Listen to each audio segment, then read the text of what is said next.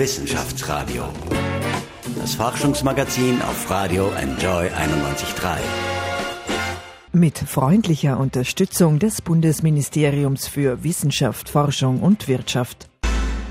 Sie befinden sich in schwindelerregender Höhe. Der Wind pfeift um ihre Nase. Sie spüren und hören sogar, wie leicht der Regen fällt. Kein Wunder, sie machen einen Fallschirmsprung über Wien und landen direkt im Technischen Museum. Herzlich willkommen, ich bin Paul Buchacher und ich habe den Mann heute bei mir, der diesen Fallschirmsprung im Museum möglich gemacht hat über einen sogenannten Jump Cube. Denn dabei geht es um einen speziellen Sprung mit Virtual Reality, also Computerbildbrille und Kopfhörern, bei dem man an Seilen hängt und Ventilatoren die Luft rund um einen wirbeln lassen. Herzlich willkommen von der Technischen Universität Wien, Horst Eidenberger. Guten Tag. Wie sind Sie denn, Herr Eidenberger und Ihr Team, auf diese Idee, zu diesem Sprung gekommen? Am Anfang des Ganzen war der Traum vom Fliegen, nicht, den wir vielleicht alle geträumt haben als Kinder und auch manche von uns noch als Erwachsene. Jetzt ist es aber so, dass wir als Arbeitsgruppe virtuelle Realität machen und zumindest im virtuellen Raum Dinge möglich machen können, die physikalisch nicht gehen. Für das Fliegen ist es äh, darüber hinaus so, dass das schon länger verfolgt wird in der virtuellen Realität. Das haben zum Beispiel die lieben Kollegen vom Ars Electronica Center schon in den 90er Jahren einen ähnlichen Prototypen gebaut, bei dem man liegen konnte und äh, links-rechts fliegen konnte und schon einfache virtuelle Welten gesehen hat. Deshalb war das Fliegen an sich für uns nicht mehr so interessant. Was mich dann besonders interessiert hat, war eben eine Risikokomponente mit hineinzubringen, das Springen. Also Menschen dazu zu bringen, dass sie sich aus einem virtuellen Flugzeug hinausspringen trauen, mhm. in Verbindung mit, sie müssen wirklich auch physisch von einer Rampe runterspringen. Wenn sie jetzt eingesperrt sind in der virtuellen Realität, bedeutet das ein relativ großes Maß an Kontrollverlust. Mhm. Dazu kommt, das haben wir damals allerdings noch nicht vorausgesehen, dass bei solchen Events wie im Technischen Museum dann natürlich auch immer Zuschauerinnen und Zuschauer da sind. Das heißt also, man macht diesen Springen nicht privat für sich, sondern man ist sich gleichzeitig immer noch bewusst, dass einem dabei 100 Leute zuschauen und das verschärft die Situation noch einmal. Die Basic-Idee war eigentlich Fliegen und etwas Neues hineinzubringen und damit waren wir beim Springen.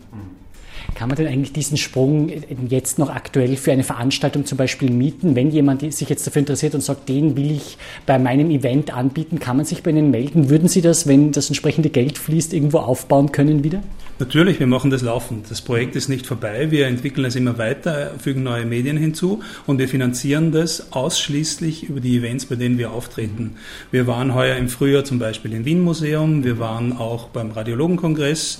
Wir werden, wie es scheint, im Herbst jetzt wieder zwei Konferenzauftritte haben und so entwickelt sich das laufend weiter. Man kann das buchen über das Fundraising der TU Wien. Mhm, mhm. Okay, also dann wissen wir schon, äh, wo wir uns hinwenden müssen. Herr Eidenberger, wie werden denn die Virtual Reality, also diese Computerbildbrillen unter Anführungszeichen, unser Leben, unsere Freizeit verändern? Wird es eines Tages so sein, dass wir uns ein Leben ohne sie gar nicht mehr vorstellen können, dass wir den Kopf schütteln, was haben wir früher eigentlich in unserer Freizeit getrieben? Ich glaube das nicht. Also es gibt natürlich derartige Visionen und, und viele Kolleginnen und Kollegen vertreten das auch. Ich persönlich glaube das überhaupt nicht. Ich habe privat natürlich auch eine VR-Brille. Man sagt oft auch Head-Mounted Display zum Beispiel dazu, mhm. ähm, weil man sie am Kopf trägt natürlich und es ein, eine, ein Bildschirm ist. Aber in Wirklichkeit benutzt man das Ding zu Hause fast nur zum Spielen. Und dieses Spielen ist relativ anstrengend. Das heißt, man verwendet es nur relativ kurz. Außerdem ist es schwierig, mit der wunderbaren virtuellen Umgebung ein Storytelling zu liefern. Das heißt, eine Geschichte, in der man dann spielt, die an die Grafik herankommt. Und ohne Geschichte ist die Grafik nicht mehr viel wert. Also in Wirklichkeit wollen die Menschen, wenn sie spielen, glaube ich, eintauchen in eine fremde Welt, in eine Fantasiewelt. Und dafür ist gar nicht so wichtig, dass sie so schön ausschaut. Also zusammenfassend, ich glaube nicht, dass VR-Brillen unser Leben wirklich umkrempeln werden. Mhm.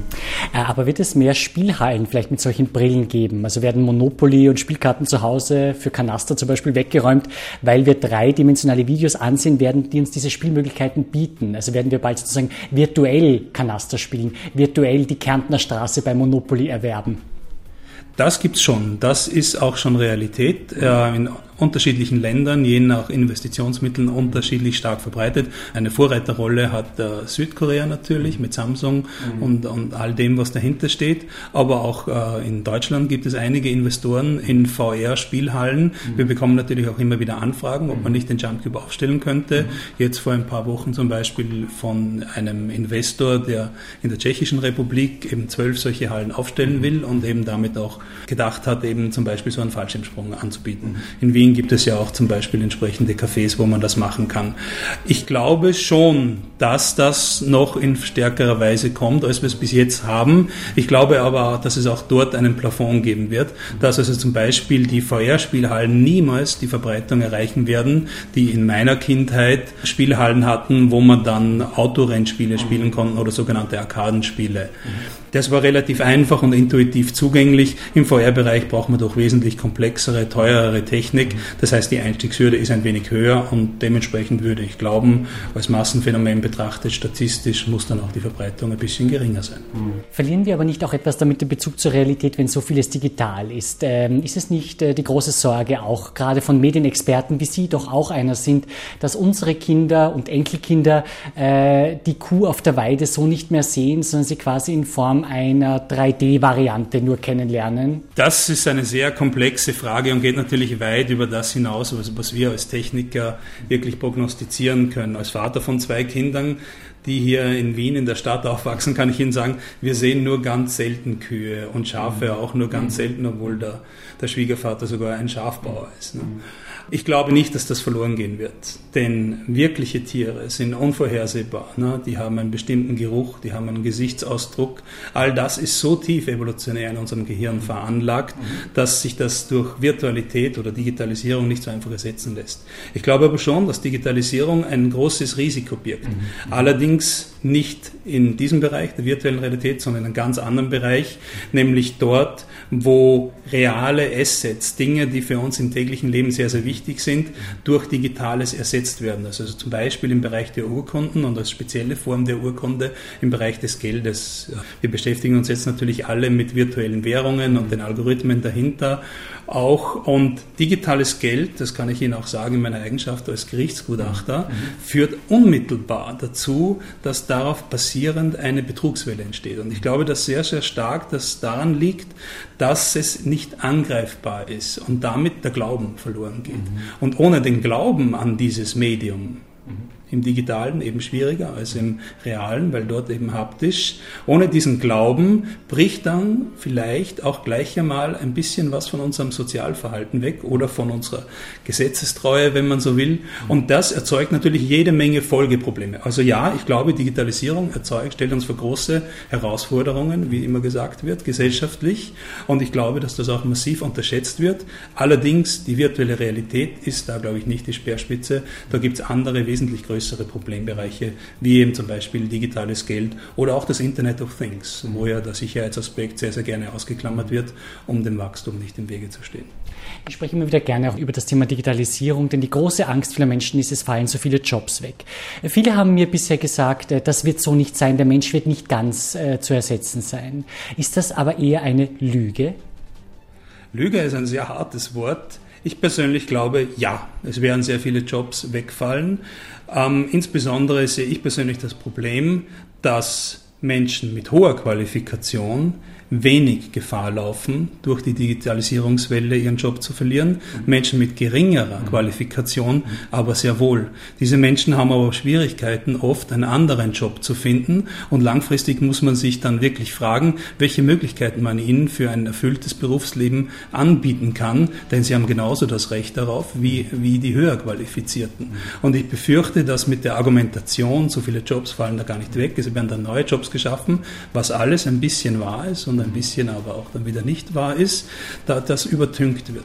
Das Grundproblem scheint mir zu sein, wir können nichts dagegen machen. Es passiert sowieso. Es ist jenseits unserer Macht, also versucht man es halt so gut darzustellen, wie das halt geht, was fair enough ist. Das heißt, wir versuchen die, die bittere Pille mit so viel äh, Honig zu schlucken, wie es halt geht. Mhm. Aber Man sollte dabei nicht darauf vergessen, was wir mit all den Menschen machen, die derzeit diese analogen Tätigkeiten ausführen mhm. und die dann später in der digitalen Welt das eben leider nicht mehr machen können. Und natürlich geht dadurch ein Stück Lebensqualität verloren. Als Beispiel, ich als Gerichtsgutachter reiche jetzt meine Akten elektronisch ein. Mhm. Früher habe ich sie oft persönlich vorbeigebracht mhm. und wenn ich das mache, mache ich natürlich auch ein Schwätzchen mhm. mit der Sekretärin. Das fällt jetzt alles weg. Ne? Ist nicht unbedingt eine Verbesserung der Lebensqualität, aber natürlich macht das den Prozess effektiver. Nur ist halt die Frage, ob Effektivität das Ziel unseres Lebens ist. Aber das ist halt eine Frage, die ein Techniker so nicht beantworten kann. Wissenschaftsradio, das Forschungsmagazin der FH Wien der WKW. Willkommen zurück beim Wissenschaftsradio. Ich bin Paul Buchacher. Ich bin hier im Büro meines heutigen Gastes Horst Eidenberger und ich sehe da ganz viele entzückende Kinderzeichnungen. Unter anderem zum Beispiel, glaube ich, eine Prinzessin und eine untergehende Sonne, die im Wasser, ich würde es als Meer deuten, untergeht. Herr Eidenberger, die stammt vermutlich von Ihrer Tochter? Die stammt von meiner älteren Tochter, ja. Das ist allerdings schon ein älteres Bild auch. Da war der Himmel noch so tiefblau damals. Wunderbar. Na, es ist sehr, sehr schön. Ja. Ähm, ist auf jeden Fall eine sehr, sehr schöne Aussicht und ich glaube, motiviert sie auch ein bisschen bei der Arbeit, nehme ich an.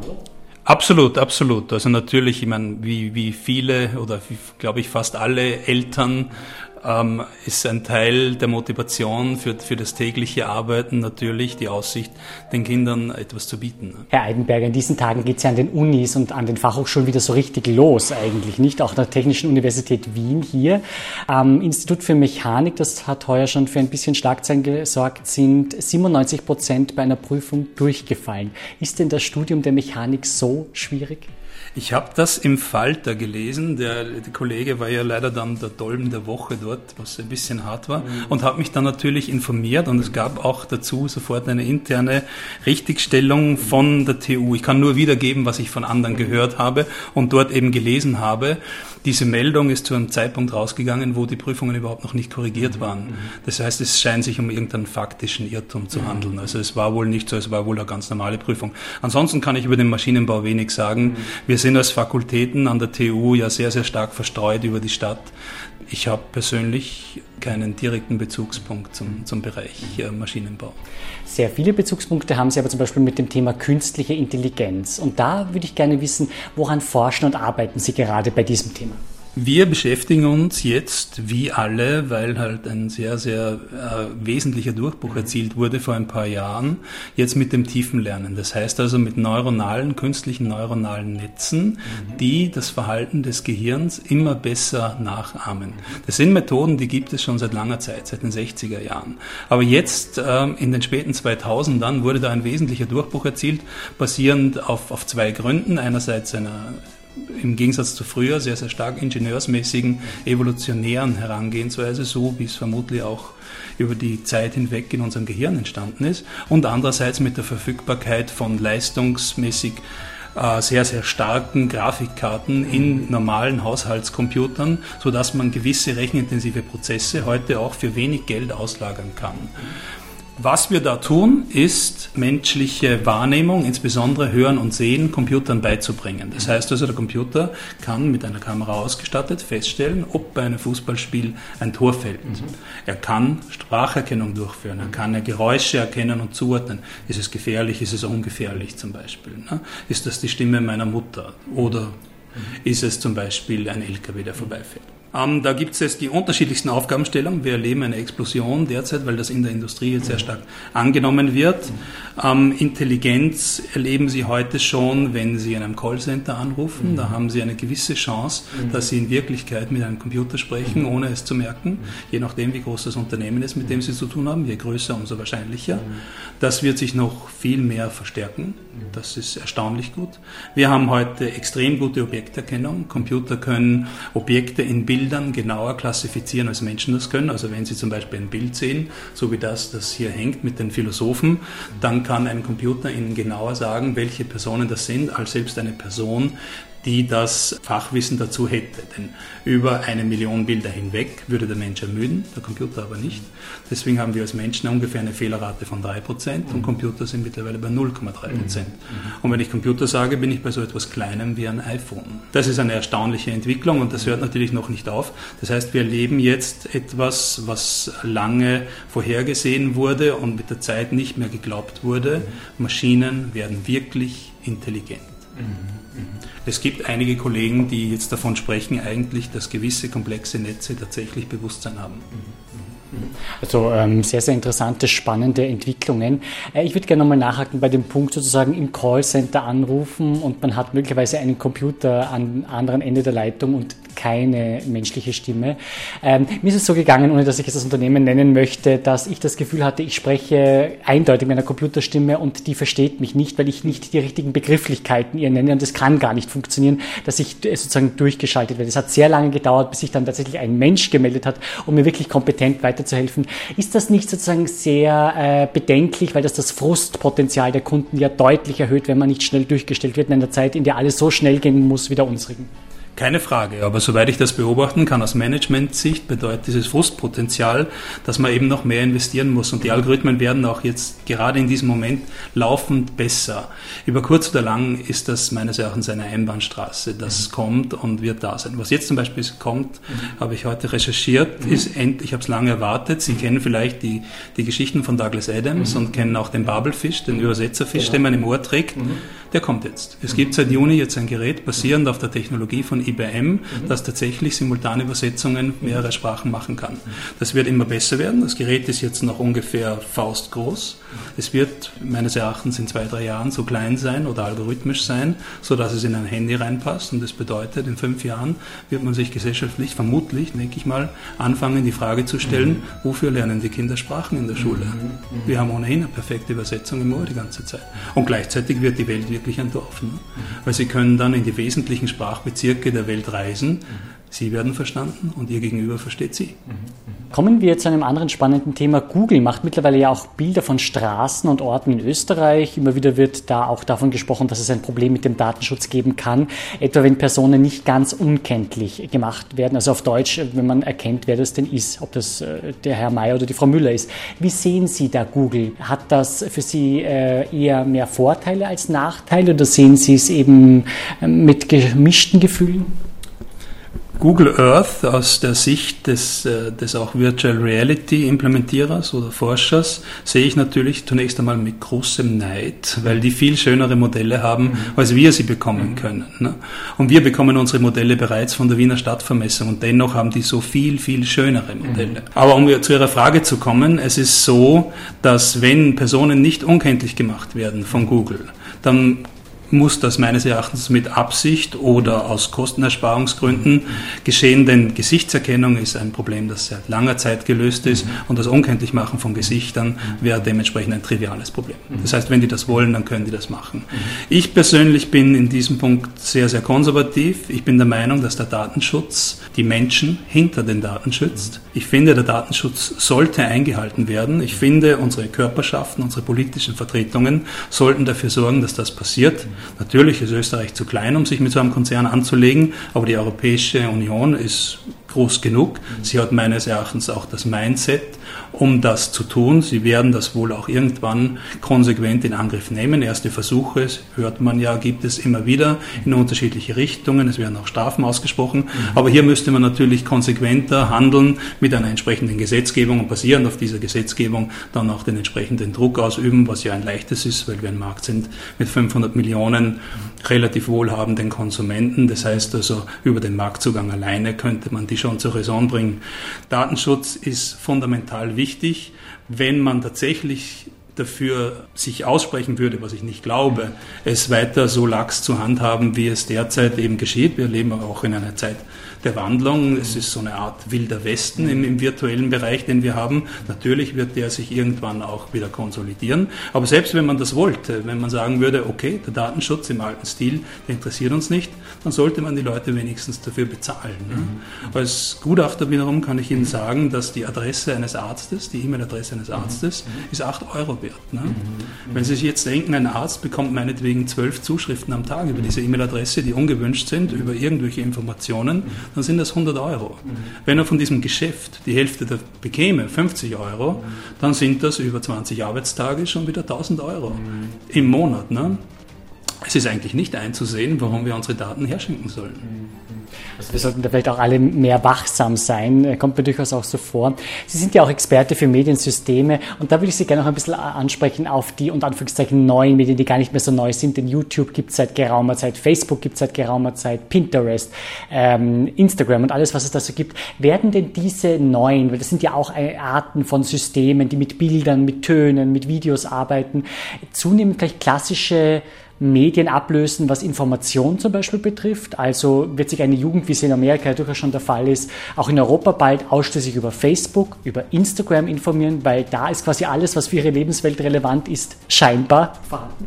Ja, also soweit ich das beobachten kann und, und hauptsächlich geschieht das über, über Gespräche mit Kolleginnen und Kollegen, die zum Beispiel in der Soziologie das untersuchen, Techniksoziologie, und das ist hochgradig spannendes Thema, scheint mir das so zu sein, dass es ein Generationenwechsel ist. Die alte Generation unter Anführungszeichen, zu der ich mich selber zähle, für die, glaube ich, wird das nicht mehr so stark passieren. Es gibt natürlich auch dort Innovatoren, die auf den neuen Zug aufspringen und den alten damit äh, negieren, ablegen. Persönlich aber habe ich noch nach wie vor Zeitungen abonniert und lese sie mit großer Freude, ganz analog. Aber wie Sie gesagt haben, ist das bei der jüngeren Generation, also Leute, die heute meinetwegen 18 sind oder 20 Jahre alt sind, fundamental anders, soweit man das sehen kann. Und mit dem Weiterentwickeln dieser Gesellschaftsgruppe und der Verbreiterung und äh, der Entwicklung des Mainstreams daraus, denke ich mal, wird das auch normal werden. Ich glaube aber nicht, dass es das Ende der Fahnenstange ist. Wir haben ja zum Beispiel auch im Fernsehen, um ein Beispiel zu bringen, gesehen, dass es angefangen hat mit ein paar staatlichen Sendern. Mhm mit ein paar Privatsendern, dass dann eben durch Kostendruck und durch Diversifizierung weitere Sender entstanden sind und wir heute zum Beispiel im, im Kabelnetz hunderte von Sendern haben und man die Qualität, die dort angeboten wird, kaum mehr eigentlich kommentieren darf. Ne? Deswegen glaube ich, dass das bei anderen Medien auch passieren kann. Ich glaube also, dass sie nicht ewig konkurrenzlos sind, dass auch die Monopolanbieter wie Facebook, die natürlich ein Monopol mit möchte ich sagen, brutaler Gewalt geschaffen haben gegen Anbieter, die bessere oder, oder zumindest gleich gute Produkte hatten, schon lange am Markt etabliert waren, Millionen von Usern hatten und die heute halt einfach vernichtet wurden in einem Preiskampf und auch in einem Werbekrieg. Das hört nie auf. Es wird immer jemand seine ökonomische Chance sehen. Es wird was aufbauen. Es wird regionale Gründe geben, Gründe des Zusammenhaltes. Das heißt also, ich glaube, dass wir da eine sehr starke Verbreiterung der Palette sehen werden in all diesen neuen Medien. Und am Schluss sind sie dann nicht mehr so prägnant und wirklich monopolartig, wie wir es jetzt gerade erleben. Es ist, wie gesagt, eine Zeit des Umbruchs. Wie sieht es denn mit neuen Medien aus, Herr Eidenberger, die mehrere Reize kombinieren? Also wann werden wir denn vielleicht beim Fernsehen etwas riechen und schmecken können? Ja, davon träumen Fernsehmacher schon seit sehr, sehr langem. Äh, wagen Sie eine Prognose? Wird das in zehn Jahren der Fall sein? In 15 Jahren? Ich glaube nicht, dass es passiert. Wie Sie sagen, es ist ein alter Traum und der wurde ja schon mehrmals realisiert ja. und zwar auf teilweise sehr, sehr gute Art und Weise. Wir hatten in den 50er Jahren den sogenannten Battle of the Smellies, Aroma Rama gegen äh, Aroma Vision. Mhm. Ähm, das waren fertig, voll funktionierende Geruchssysteme in amerikanischen Kinos. Mhm. Es wurde damals der Ansatz gewählt, so eine, im Sinne von, von einer Wagner-Oper, mhm. jedes wesentliche Ereignis, jeden wesentlichen Charakter mit einem Geruch zu unterlegen. Mhm. Das Resultat war ein Overkill. Die Menschen konnten sich nicht mehr auf den Film konzentrieren und haben das abgelehnt, waren überreizt. Ich weiß nicht, ob das im Medium Fernsehen tatsächlich gewünscht wird. Wir haben im Jump Cube ähm, eine entsprechende Komponente gebaut. Soweit ich weiß, ist die auch einzigartig für VR-Installationen auf der Welt. Und die kommt extrem gut an, auch in einer Evaluierung wieder getestet, weil wir Gerüche sehr sparsam einsetzen. Mhm. Wenn Sie fünf Minuten fliegen, haben Sie insgesamt sechs bis sieben Mal einen Geruchsimpuls. Mhm. Dieser Geruchsimpuls mhm. ist immer nur kurz und steht meistens in Bezug zu dem, was Sie erleben. Also Sie fliegen zum Beispiel über eine Blumenwiese und haben den Duft von Blumen, ist manchmal aber auch vollkommen arbiträr und wird trotzdem geliebt. Wir haben zum Beispiel eine Anwendung, wo Sie auf dem Mars landen am Ende und aus Jux haben wir es unterlegt mit dem Geruch von Schinken und haben das ausprobiert am Radiologenkongress, wo hauptsächlich Ärzte das verwendet haben und die haben das geliebt. Ne? Vermutlich immer in der Hoffnung schon auf die nächste Pause zwischen den Vorträgen. Das heißt also, Gerüche muss man sparsam einsetzen. Der Zusammenhang mit dem eigentlichen Medieninhalt ist teilweise irrationaler. Ne? Es gibt ja auch neuronale äh, Studien und Untersuchungen, es ist relativ gut geklärt, mhm. dass äh, Geruchsreize direkt verarbeitet mhm. werden im Sinne von Verknüpfung mit Emotionen, mhm. während bei anderen Reizen zuerst eine Entscheidung getroffen wird. Das heißt, man kann das nicht hundertprozentig prognostizieren, was da ausgelöst wird, ob das positiv, negativ ist. Und deswegen glaube ich, ist es per se für das Medium Fernsehen nicht so gut geeignet, als dass die Investition Sinn machen würde, weil man sicher sein könnte, dass das dann auch wirklich reißenden Absatz findet.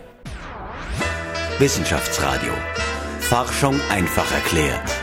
Präsentiert von der Fachhochschule Wien der WKW auf Radio Enjoy 91.3. Herr Altenberg, in einem Interview haben Sie gesagt, Sie denken, dass Virtual Reality Brillen auch für normale Kunden einmal angeboten werden. Schöner Satz, wenn es die ersten 3D-Pornofilme gibt, werden männliche Couch Potatoes zu Innovatoren werden, also solchen, die das nutzen wollen. Wie weit sind wir denn auf dem Weg? Ich schaue mir das jetzt nicht allzu oft an. Ich gebe zu, ich habe es mir einmal angesehen, um zu sehen, wie es aussieht. Und ich muss sagen, es war wirklich grottenschlecht. Mhm.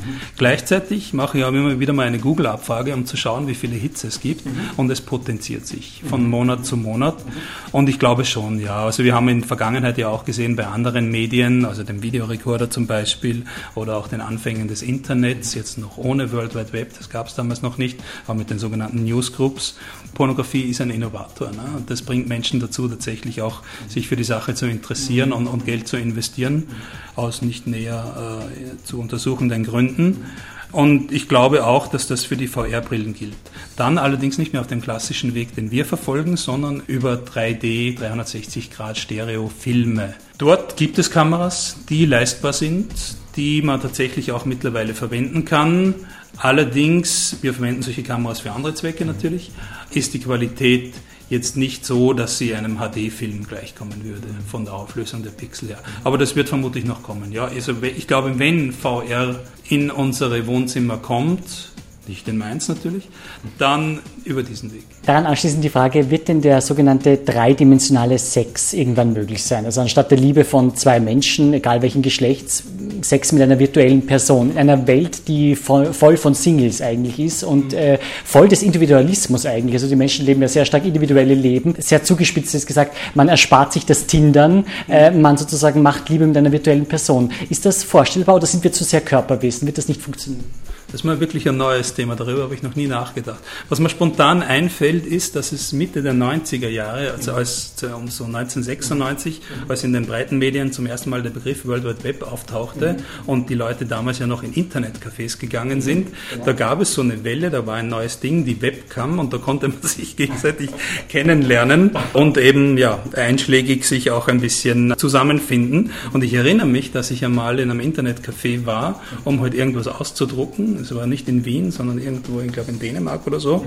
Und da waren die doch tatsächlich äh, genau auf diesem Trip unterwegs. Wird es geben, gibt es ja, ne? wenn äh, Leute in Chatrooms mit irgendjemandem chatten, ne? dann haben sie ja zum Beispiel das Phänomen, das mir als Gerichtsgutachter begegnet, ne?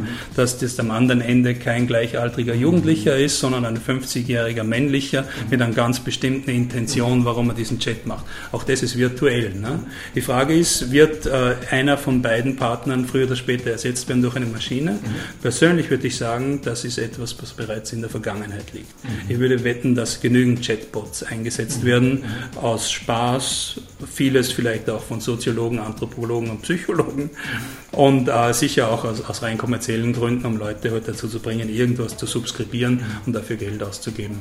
Wenn das existiert, wovon ich persönlich ausgehe und das Geschäftsmodell funktioniert, dann ist es nun mal so in unserem System, dass das wachsen wird und einen größeren Anteil gewinnt. Es wird niemals in den Himmel wachsen, kein Baum wächst in den Himmel, aber es wird halt dann ein fixer Bestandteil unserer Lebenswelt werden. Und ich weiß nicht, es wird dann sicher Menschen geben, die darin Befriedigung finden. Und es, es geht wiederum über meinen, meinen Horizont als Techniker hinaus, aber soweit ich das weiß von Soziologen, wenn da keiner Schaden erleidet, dann ist das wohl halb so wild. Es scheint ja mehr um den Erlebnis- und Fun-Faktor zu gehen als um andere Möglichkeiten des Einsatzes von Virtual Reality. Also was gäbe es denn da noch für andere Einsatzmöglichkeiten, Herr Eidenberger? Die OMV zum Beispiel bildet Leute für Gefahrensituationen mit Simulationen aus, also so tun, als ob Situationen, die computermäßig erzeugt werden. Ja? Wo sehen Sie die wichtigsten Einsatzfelder, die sozusagen gesamtgesellschaftlich etwas bringen, unter Anführungszeichen? Ganz richtig. Die OMV, die Sie genannt haben, die haben einen Trainingssimulator gebaut. Wir haben uns den anschauen dürfen mhm. letztes Jahr und ich muss sagen, ich war hochgradig beeindruckt. Das ist so ein typisches VR-Projekt, das von einigen enthusiastischen Bastlern gemacht wurde mit einem unglaublich schmalen Budget, mhm. also nicht mit einem Anteil aus dem ÖMV-Budget und äh, soweit ich das gehört habe, auch nur mit stiller Duldung des Managements. Mhm. Und was sie da heute haben, ist eine Trainingsumgebung für Lehrlinge, wird sie eingesetzt hauptsächlich, die Gold wert ist, die ganz, ganz wunderbar ist. Ich habe etwas Vergleichbares auf der Welt bis jetzt noch nicht gesehen. Teilweise also mit Tönen, mit, mit Visualisierung, mit Schaltzentrale und allem, so dass beliebige Fehlerszenarien dargestellt werden können. Auswirken tut sich das in der Praxis natürlich, wenn der Fehlerfall wirklich eintritt und man schon eine ungefähre Ahnung hat von dem, was zu tun ist. Ne? Also Training ist ein ganz wesentlicher Aspekt. Ein ganz anderer wesentlicher Aspekt, der schon seit 20 Jahren eigentlich betrieben wird, ist Entwurf zum Beispiel als Entwurf von Fahrzeugen, von Motoren. Da haben Sie ja natürlich 3D-Modelle im Einsatz schon seit langer Zeit. Und mit virtueller Realität sind dann zum Beispiel die Mechaniker zu, dazu in der Lage auszuprobieren, ob man ein bestimmtes Teil, meinetwegen den Motor, tatsächlich ein- und ausbauen kann oder ob es da Schrauben gibt, die man gar nicht erreicht. Sowas kann ja auch passieren. Das ist ein ganz wesentlicher Bereich, also auch. Ein dritter Bereich, in dem wir tätig sind, so wie alle anderen Gruppen im, an den Universitäten über die Welt verstreut, ist Rehabilitation. Amputation. Wir machen zum Beispiel ein Projekt mit Leuten, die eine Amputation hatten, eine Prothese bekommen. Aus verständlichen Gründen sind solche Menschen oft in einer Phase der Depression, müssen aber für die korrekte und, und nützliche Verwendung der Prothese das aber jeden Tag üben mhm. und machen das halt nicht. Und so versuchen wir mit Gamification und virtueller Realität dann die Menschen dazu zu bringen, im Rahmen eines Spiels tatsächlich also ihren Arm so zu bewegen, dass sie die Prothese benutzen lernen. Ist ein ganz typischer Anwendungsfall. Also Training, Entwurf, Rehabilitation. Das sind konkrete Szenarien, wo virtuelle Realität in der Vergangenheit schon eine große Rolle gespielt hat, in Zukunft eine noch größere Rolle spielen wird. Ganz wesentlich ist auch im Bereich der Medizin, ähm, in der Operationstechnik zum Beispiel oder in allen Bereichen der Radiologie, wo es um, um, um bildgebende Verfahren geht. Wir haben ja heute schon für chirurgische Schnittroboter, die wesentlich genauer schneiden, als ein Mensch das jemals könnte. Wenn ich den leiten kann durch das Gewebe, basierend auf 3D Methoden der Visualisierung, die ich mir genau anschauen kann, also so wie ein Pfadfinder im Wesentlichen, dann ergibt sich natürlich eine ganz neue Qualität im Operationsmanagement und mittelfristig dann natürlich auch in der Qualitätssicherung, letztendlich in der Rate der Operationen, die tatsächlich glücken. Also auch ganz, ganz wesentlicher Aspekt. All diese Bereiche haben aber eins gemeinsam, es sind Business-to-Business-Anwendungen. Das heißt, die skalieren zwar recht gut auf der Ebene des Einzelgerätes, das heißt, also es ist möglich, die sehr teuer zu verkaufen, aber natürlich sind die Anzahl Anzahl der Nutzerinnen und Nutzer sehr, sehr stark beschränkt im Vergleich zu dem, was wir im Heim, im Entertainment-Segment hätten. Denn dort haben wir ja mittlerweile mehrere Milliarden Menschen zur Verfügung. Wissenschaftsradio, das Forschungsmagazin der FH Wien der WKW.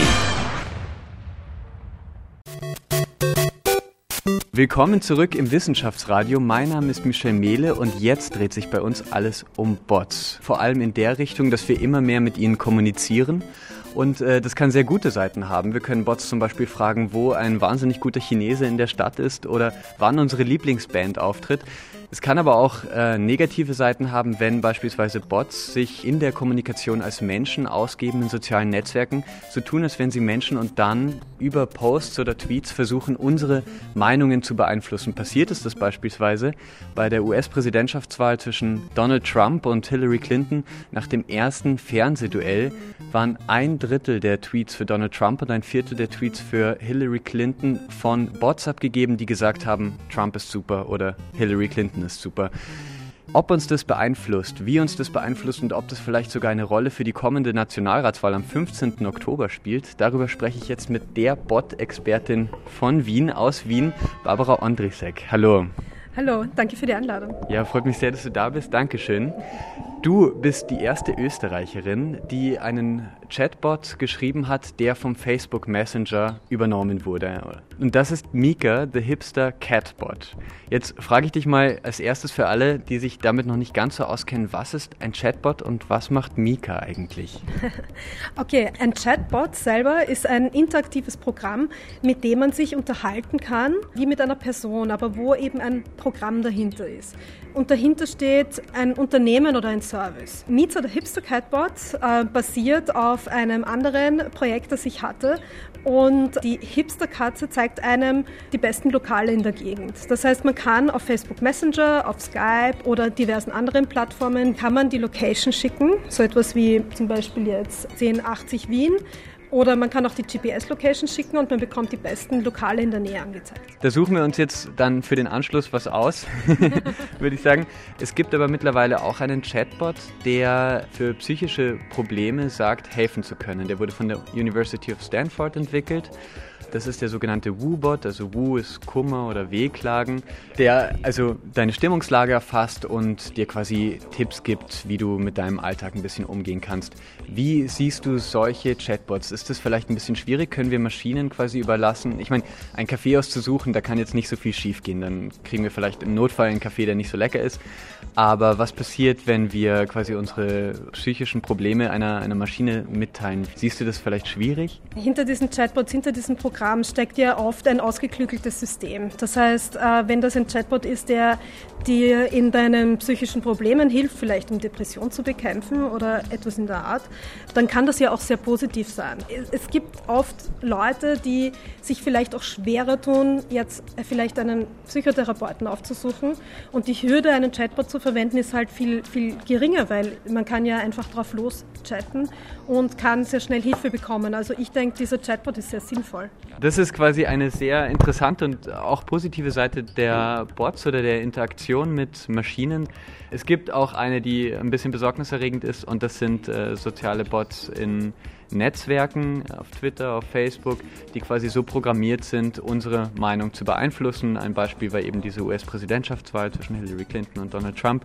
Wie siehst du das? Könnte das ein Thema werden für uns, für die Nationalratswahl am 15. Oktober vielleicht sogar? In Österreich sehe ich jetzt nicht so äh, die Bedrohung durch Bots, weil in Österreich auch unser System ein bisschen anders ist, weil wir uns nicht so stark auf Twitter verlassen und die Meinungsbildung nicht so unmittelbar stark auf Twitter stattfindet, wie es aber in den Vereinigten Staaten ist.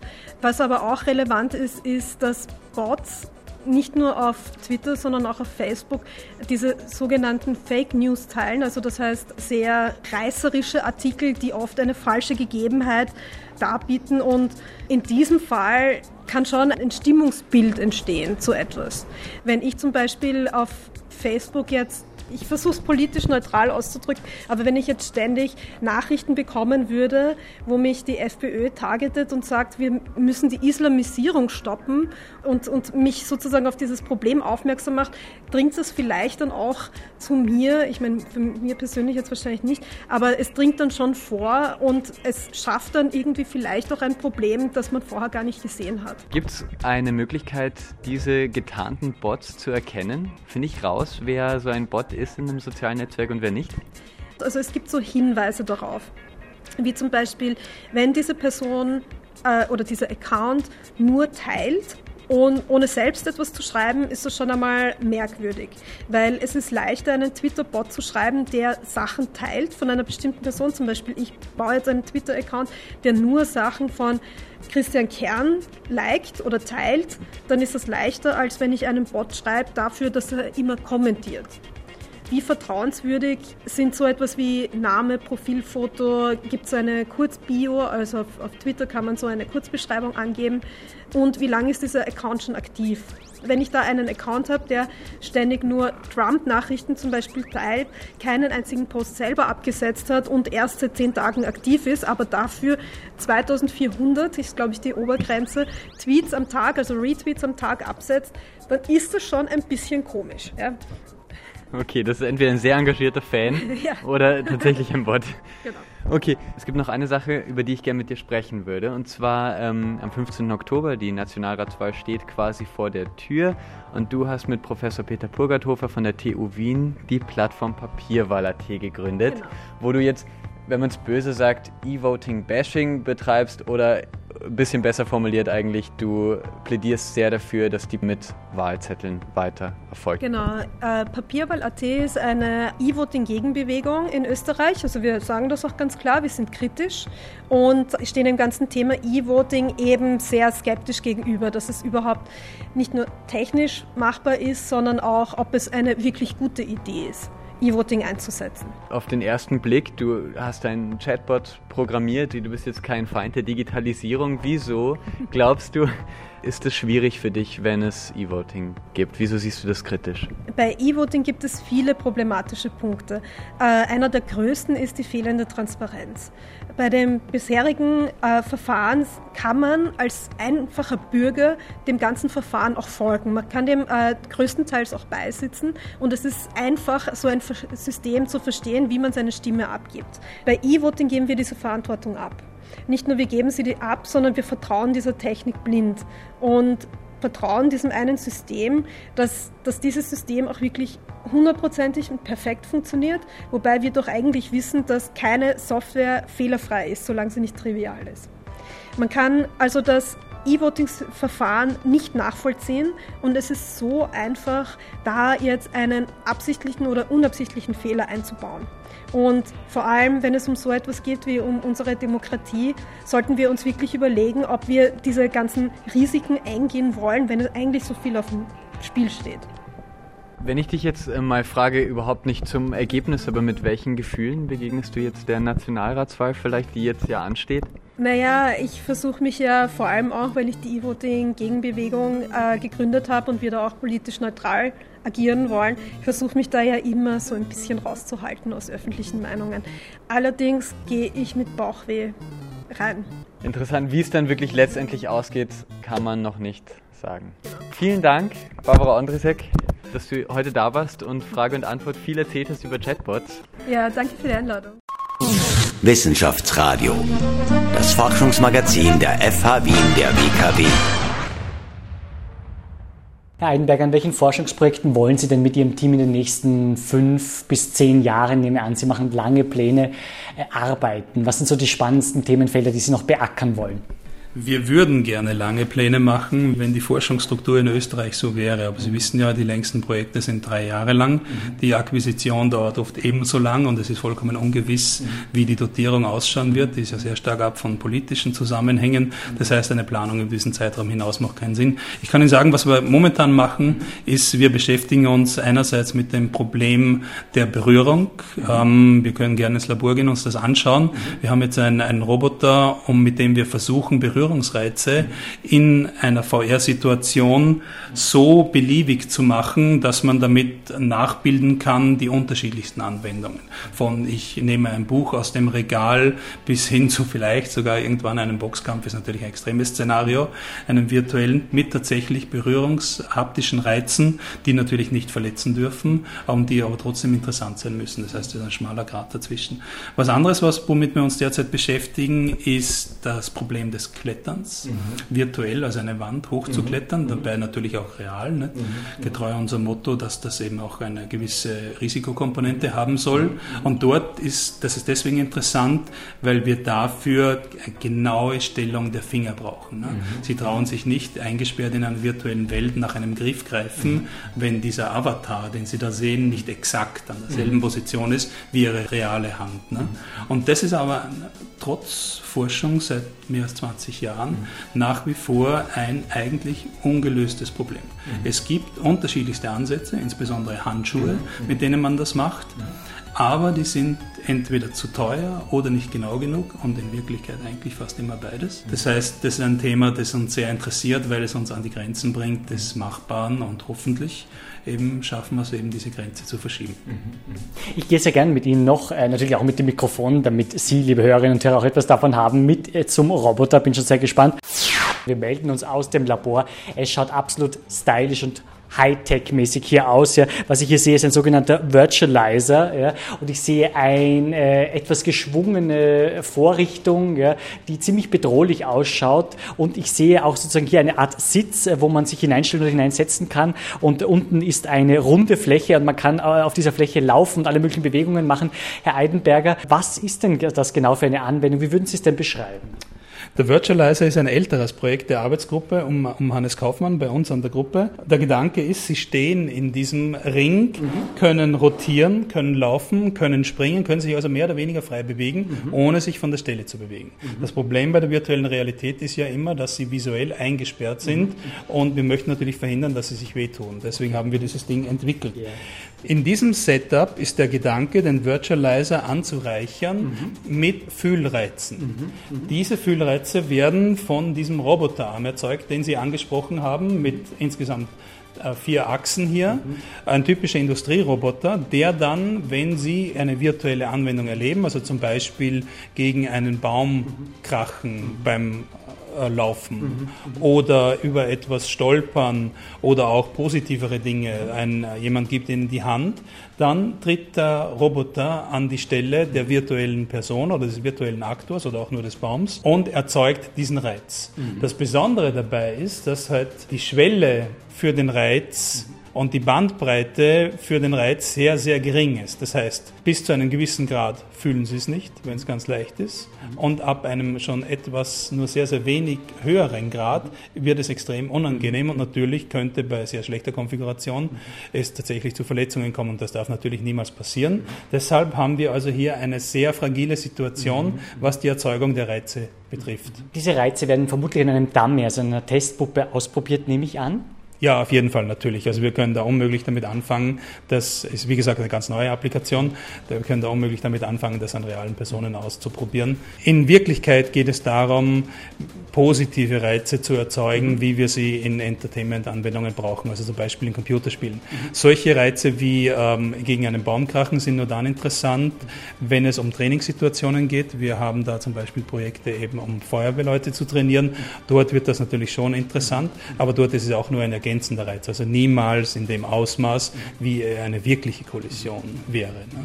Wo könnte denn sozusagen dann hier das konkret zur Anwendung kommen? Wäre das in einer Spielhalle, wo es wirklich auch sozusagen um fühlbare Reize bei einem spannenden Spiel mit Kämpfen, mit Schatzsuche, Geocaching, was auch immer geht?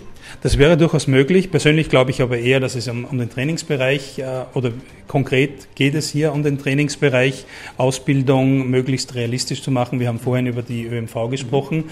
Wenn ich also zum Beispiel den Motor, die Pumpe, das Ventil, an dem ich gerade arbeite, tatsächlich auch fühle, weil der Roboter sich so verhält wie diese Oberfläche, dann macht das die Ausbildungssituation natürlich realistischer und anzunehmenderweise ist der Effekt der Ausbildung ein höherer. Ja, vielleicht noch zum Schluss die Frage, wann wäre denn das dann voraussichtlich marktfähig? Also wann sozusagen kann man das dann einsetzen für äh, die Realität, also quasi für den Markt? Das ist aus heutiger Sicht nicht abzusehen. Also wir werden daran jetzt arbeiten mit den beschränkten Mitteln, die wir haben. Das ist eines ein Projekt unter, unter vielen natürlich, unter mehreren zumindest. Persönlich würde ich glauben, in einem Zeitraum von drei bis fünf Jahren kann da eine konkrete, eine konkrete Lösung rauskommen. Mhm wobei wir natürlich den wissenschaftlichen Weg gehen. Das heißt, unsere Ergebnisse werden publiziert, andere nehmen das auf, wir nehmen die Ergebnisse wiederum anderer auf und als Gruppe insgesamt entwickeln wir den Stand der Technik weiter. Das heißt also, wenn da vielleicht auch basierend auf ersten Publikationen ein größeres Unternehmen drauf einsteigt und diese Erkenntnisse verwertet, dann gibt es hier oder anderswo vielleicht schon schneller einen Prototypen, aber das ist natürlich so nicht vorhersehbar. Vielen Dank für ein spannendes Gespräch. Horst Eidenberger, danke für Ihre Zeit und alles Gute für Ihre Forschungen und Projekte. Dankeschön, Wiedersehen. Vielen Dank, dass Sie mit dabei waren beim Wissenschaftsradio und ich freue mich schon sehr auf unsere nächste Sendung und ich garantiere Ihnen, die wird mindestens ebenso spannend. Also bis zum nächsten Mal. Wissenschaftsradio, das Forschungsmagazin. Alle Infos unter Enjoy Radio.